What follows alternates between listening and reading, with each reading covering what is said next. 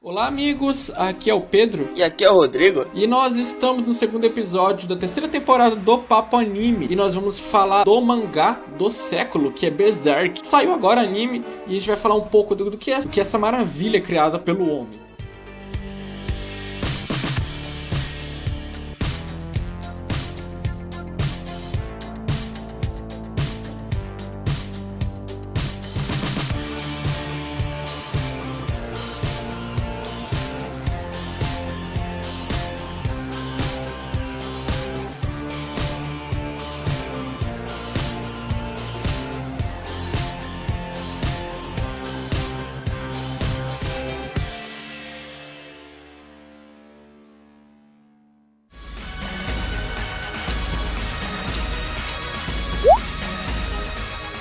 Berserk é um mangá que está em publicação desde 92, com hiatos, falta de regularidade, mas está aí com seus 38 volumes. Ele é dividido em alguns arcos, né? o arco do Espadachim Negro, que seria equivalente ao prólogo, a Era do Ouro, que é um flashback do Gats, que é o foco desse vídeo. É o início de tudo também, né? Sim, e a gente pretende terminar aí, depois tem alguns outros arcos, como o Arco da Convicção, o Império Milenário do Falcão, e por aí vai. Mas aqui a gente quer falar só até o final da Era do Ouro, como todo Papo Anime não vai ter spoiler em uma certa área, quando houver, a gente vai avisar para vocês. Ou seja, basicamente a gente vai falar dos 14 primeiros volumes desse maravilhoso mangá. Então é um papo que tende a ficar muito longo e denso, porque nós vamos falar de pouco mais de 100 capítulos aí, né? Nessa análise, obviamente a gente vai deixar algumas coisas de fora, porque a gente quer falar mais da mensagem. A gente vai falar bastante do Griffin, do Gats, mas a gente vai deixar alguns co coadjuvantes de lado. A gente vai focar mais no que o mangá quer passar pra gente do que a própria história. Então, algumas coisas acabam ficando irrelevantes para falar falar, por mais que sejam boas no mangá. Bom, Berserk é um mangá que ele é baseado na Idade Média, né, com algumas pitadas de sobrenatural,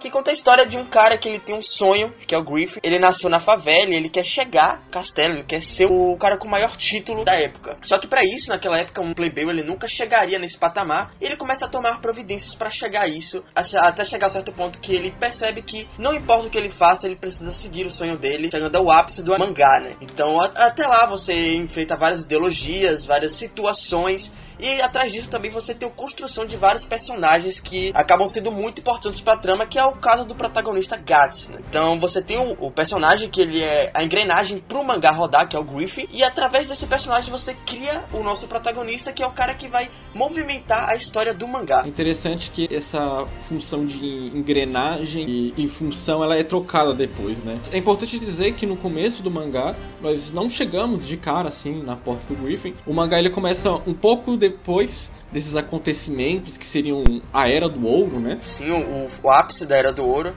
Você é apresentado ali ao espadachim negro, né? E a primeira cena do mangá é um, ele fazendo sexo com um demônio. Então, a primeira impressão que você tem é que vai ser um mangá completamente sobrenatural. Que você acaba sendo surpreendido quando você percebe que tem sim os seus toques sobrenaturais, mas que mais ele foca ali no início, a ideologia do Griffin e como isso vai afetando todos em sua volta. Uma coisa também é que eu gosto muito da arte do Miura. Tem uma galera que fala que não gosta da arte, mas eu gosto muito da expressão dela, porque é uma arte que cumpre o papel de ambientação, né? Aquela ambientação fantástica do Berserker. É que a narrativa do Berserker trabalha muito a longo prazo, né?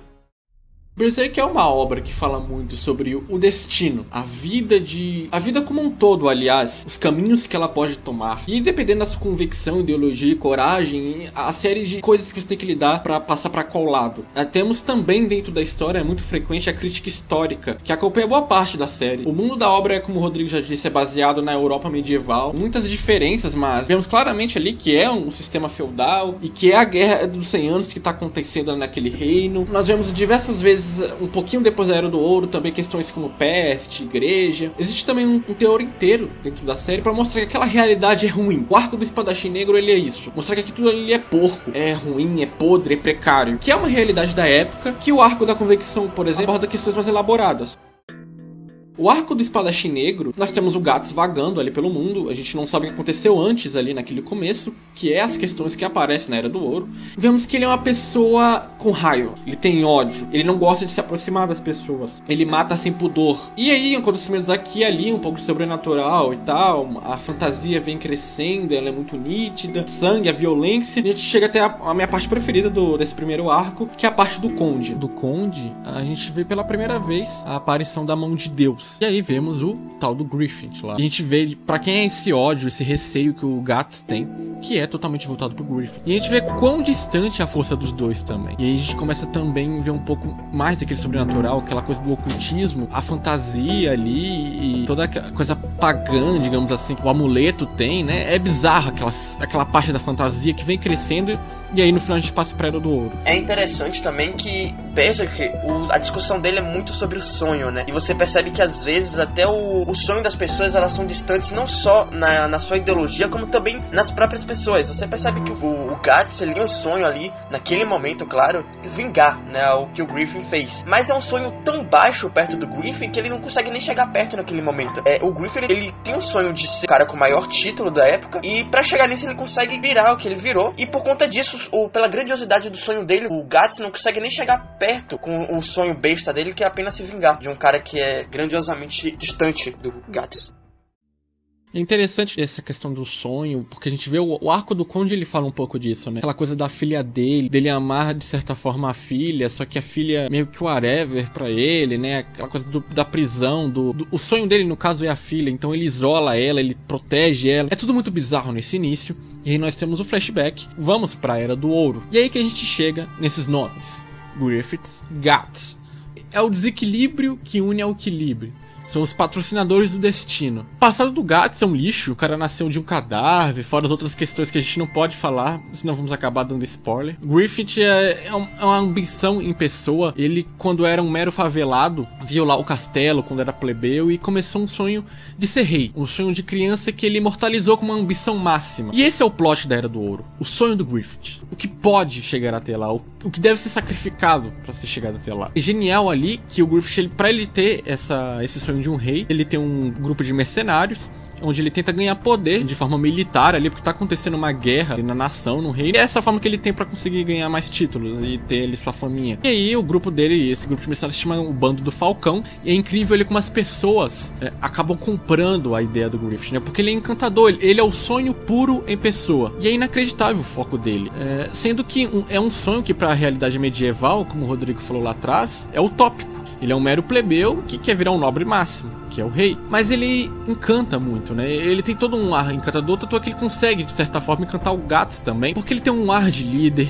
pseudo bonito, digamos assim. Ele é uma vitrine de um sonho, né? Ele é a pureza em pessoa. Uma coisa interessante também, saindo um pouco do Griffin, nesse arco do da Era de Ouro, é que logo no início a gente percebe que o Gats não é aquilo que foi apresentado pra gente no, no arco do Conde, né? No arco do Conde ali você vê um cara que ele é super putaço 100% do tempo e ele quer matar todo mundo, ele não tem dó das pessoas pessoas. E entrando na, na Era de Ouro, você vê esse cara sendo construído ainda, você vê que ele tá se tornando aquilo, mas você não imagina como vai ser o ápice para que isso aconteça. Então ali você tem um cara que ele, ele mata para viver, ele não mata porque ele quer, ele mata realmente pra, pra sobrevivência dele. Só que até o momento não é porque ele realmente acha que aquilo seja necessário para continuar a vida dele. Ele entende que aquilo é a única coisa que ele é bom, mas ele entende também que não é, não é algo bom. Ele entende que ele tá tirando vidas para sobrevivência dele e acha que tirando vidas para sobrevivência dele. Você tem o primeiro choque do mangá. Você fica se perguntando como o gato vai chegar naquilo e o que vai tornar é, ele tão fechado e tão escuro e tornar ele realmente espadachim negro que é dito no arco do Conde. O Gats, ele é um cara que vem de uma realidade muito dura também. Ele olha o sonho do Griffith, ele se questiona por que ele existe. E o melhor, ele se questiona por que ele não tem um sonho para poder existir. Ele é laçado diretamente pelo Griffith e pro bando do Falcão, por via. E eu digo isso porque o cara é realmente encantador, cara. Como eu disse, ele é estrategista, bom e tal. E o Gats começa a invejar o Griffith, começa a querer sentir a mesma chama de ambição que ele tem. Sim, eu, eu diria até que, voltando àquilo que eu falei no início, né? O Gats, ele é o, o primeiro, assim, que o Griffin consegue laçar com o seu sonho. Porque eu não diria que o, o Gats, ele ficou com inveja do Griffin, mas eu diria que ele acabou sentindo a falta de um sonho pelo que o Griffin vive. Porque o que move o Griffin é o sonho dele, mas o que move o, o Gats é a vontade de sobreviver. Então ele tá sempre matando um dia após o outro. O Gats, ele é um cara que, ele, eu diria que ele nasceu numa realidade um pouco pior do que o Griffin, né? Que o Griffin ainda conseguia roubar para comer. O Gats, ele nasceu ouvindo, né, desde moleque que ele era uma criança amaldiçoada, que ele ia crescer sendo amaldiçoado, que ele ia amaldiçoar todos ao redor dele. Então ele cresceu acreditando que a única forma dele sobreviver através dessa maldição seria ele matando todos aqueles que ele amaldiçoaria algum dia. E a partir do momento que ele vê que o Griffin tem um sonho, ele imagina que apesar da maldição dele, ele precisa de um sonho para conseguir viver, para conseguir seguir em frente. E a gente pode colocar o Gats como um dos protagonistas mais fodidos né, da... da história dos mangás. E bom, não tem como a gente prosseguir sem spoilers, então acaba aqui a área sem spoiler. Pule por tempo que tá aí na tela, caso você não tenha lido a Era do Ouro inteira. Se você já leu, fica com a gente. Então vamos lá, falar um pouquinho do final da Era do Ouro e também do Eclipse.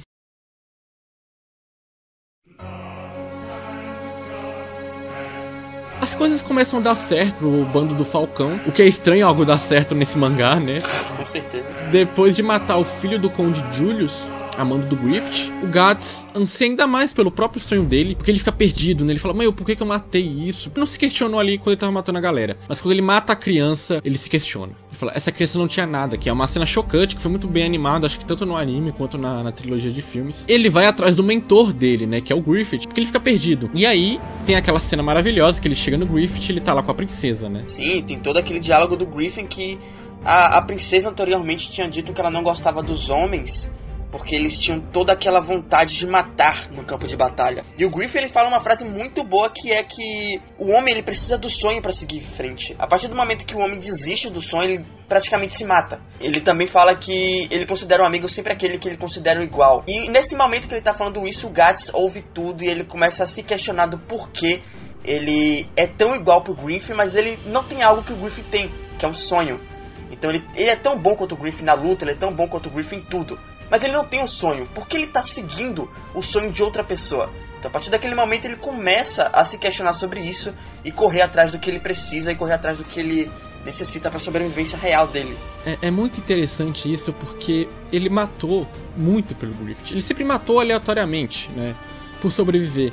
E quando ele se acha dentro do bando do Falcão, porque ele começa a ter ali um, um clima de família, né, entre o bando, ele compra a ideia do Griffith, ele quer o sonho, que o, o, sonho dele seja realizado, ele considera as pessoas ali amigos dele, ele considera o Griffith um amigo também. Mas aí quando ele tem esse choque dessa cena, após matar uma criança, né, ele fica perdido e o Griffith fala que algo que se você interpretar ali, que ele interpretou isso, que por mais que o Gats considere o Griffith amigo, o Griffith não considera o Gats um amigo, considera ele mais uma ferramenta pro sonho dele. Sim, isso é bem contado depois, né, no, no arco do Eclipse, que você tem o seu sonho, você precisa seguir o seu sonho independente do que você precisa pisar para isso. E o Griffith ele usa isso de uma forma muito fantástica um pouquinho mais para frente. Quando o Gats vai embora, atrás realmente de um destino para ele, o Griffith pira, porque para ele o Gats era a principal ferramenta do sonho dele. E aí acontece aquela série de acontecimentos, e aí vem a torre lá, a loucura do Griffith, e chegamos ao eclipse.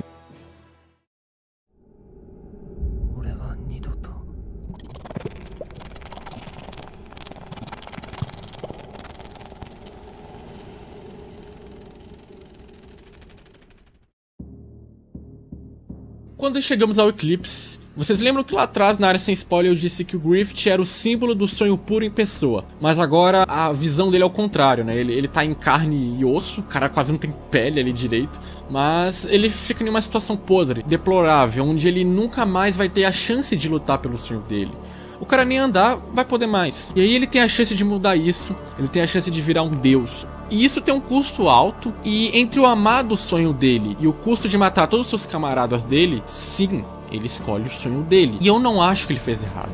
Até porque o bando do Falcão era uma ferramenta dele.